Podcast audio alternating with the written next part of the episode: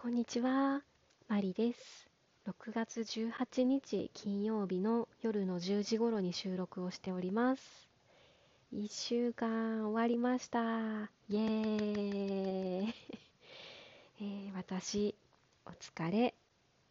皆さんもお疲れ様でした。いや、でもこれ、いつも思うんですけどね。私は月曜から金曜が一応仕事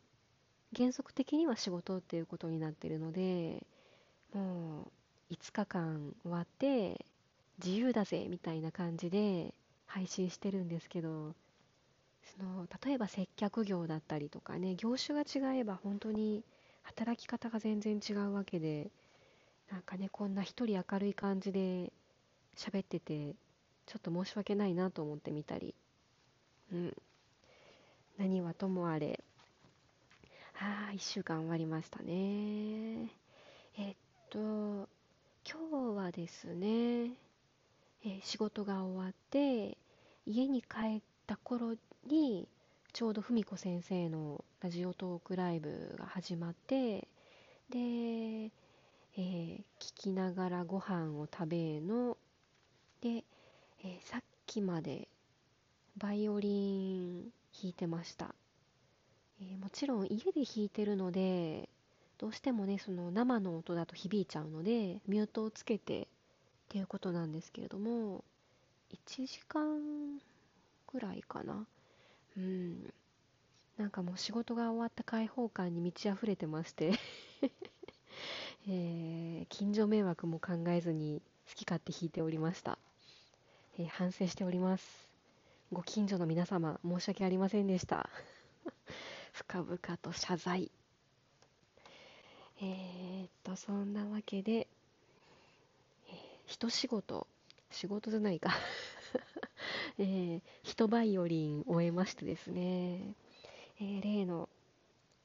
こ例のじゃないな。もうダメだ。もう今日全然メタメタですね。もうなんか何喋ってるのかわかんない。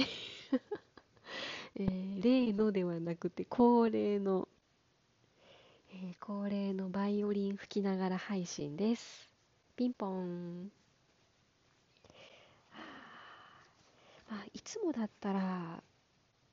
あ、レッスンの前の日っていうことが多いんですよね。だいたい土曜日にレッスンが入ってることが多いので、そのレッスンの課題曲を練習することが多いんですけど、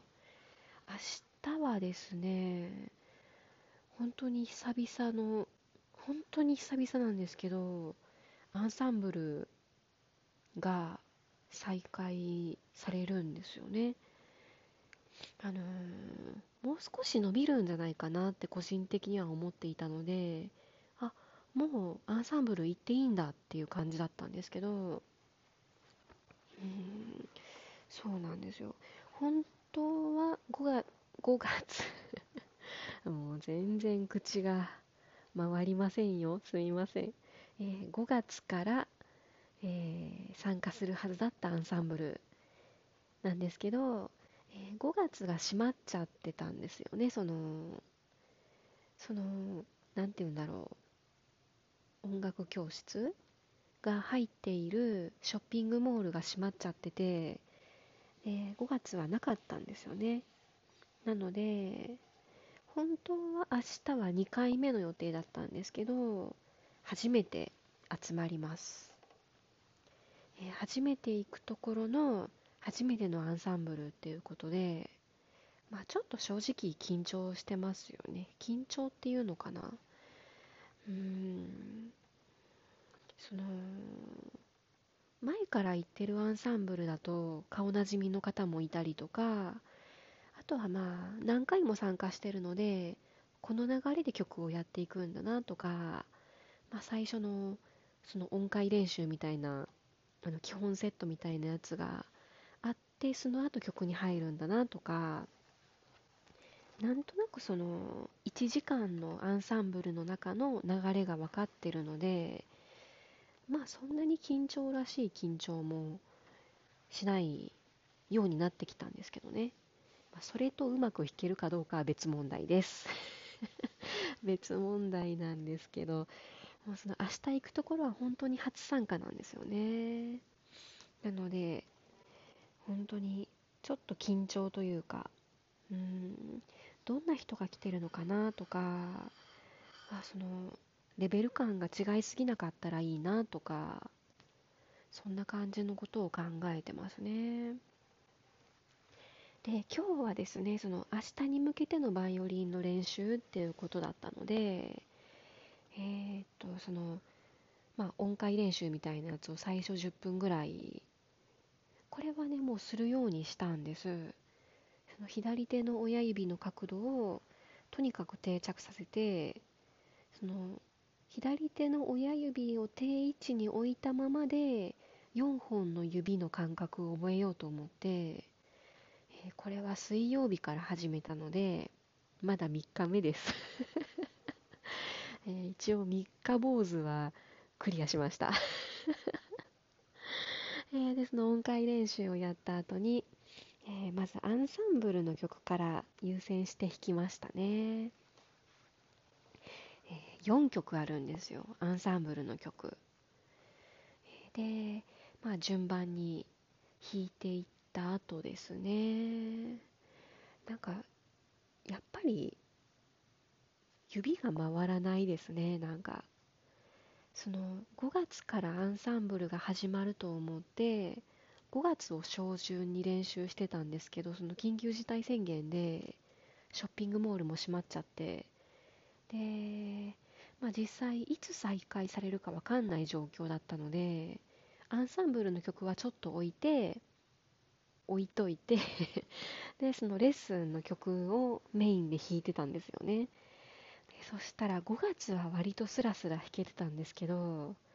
なんか間違えるとか指が回らないとか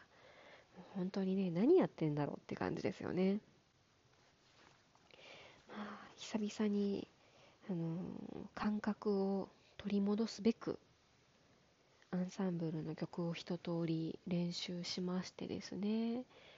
でその後はレッスンの曲もちゃんとやりました、えーザイツのコンチェルト5番、えー皆さんそろそろ聞き飽きてきましたかね。ザイツザイツザイツ5番5番5番ってずっと言ってるので。あまあでもやっぱり弾き慣れてきた感じはありますね。うんザイツの5番に進めたのが5月の中旬ぐらいだったので、まあ、ちょうど1ヶ月経ったぐらいなんですよね。で、最初はもううろ覚えで音程も怪しくて強弱なんて全然覚えてなかったんですけど、まあ、まずは一通りスラスラ弾けるようになってでその音の強弱とかそのまあ表情というか曲の表情っていうんですかね。そのそんなのをちょっとつけれるようになってきて。うん。で、えー、目下。対応中なのが、えーその左手の親指を定位置に置いたままで音程を合わせる。っていうのをですね今頑張ってます。あー。まあでもあのー本当に有意義かなと思いますね。仕事は仕事でそのバイオリンがモチベーションになってるんですよね。とっとと終わらせてみんなを置き去りにして家に帰って1分でも長くバイオリンを弾くっていうまあ気の済むまでって感じですかね。うん。でやっぱり早くから弾き始めないと近所迷惑になっちゃうので同じ時間弾こうと思ってもやっぱり少しでも早い時間から始めたいなって思うんですよね。うん。なのでバイオリンを弾くために仕事をしている。で家に帰ったら家に帰ったで、うん、気の済むまでバイオリンを弾く。っていう。やっぱりその毎日弾くようになるとだいぶ習慣づいてきたかなって思いますね。もうなんか弾かないと罪悪感に駆られる。私もとうとうここまで来ちゃいましたね。もうあの弾かないと罪悪感に駆られるって本当に結構もう定着してきた感じですよね、そんなわけで、えー、今週も仕事も頑張りましたしバイオリンも頑張りました、えー、明日はですね、まあ、さっきまで言ってたんですけどえっ、と朝は朝練に行きます、えいつもお世話になっているバイオリン工房の思想室をお借りして90分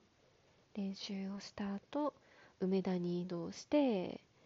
えー、とレッスンを1コマ入れてるのでレッスンを受けた後に場所を移動してアンサンブル1時間です、えー、すごいですよね。バイオリン漬けの1日。もうねなんか逆に違う予定入れれないですよね今って。なかなか友達と遊ぶとかも難しいですし一人でどっか行くっていうのもやっぱり、ね、その何かあった時のことが怖いので極力不要な外出はしないようにしようと思ってるんですけど、えー、バイオリンだけはですね決して不要にはならないんですよね。あ、やべえ。喋るのに夢中で全然吹いてない。こんなもんですよね。バイオリン吹こうと思って手を開けるためにヘッドセットで配信してるんですけど、ね、全然ダメですね、えー、今から丁寧に拭いていきます。マリでした。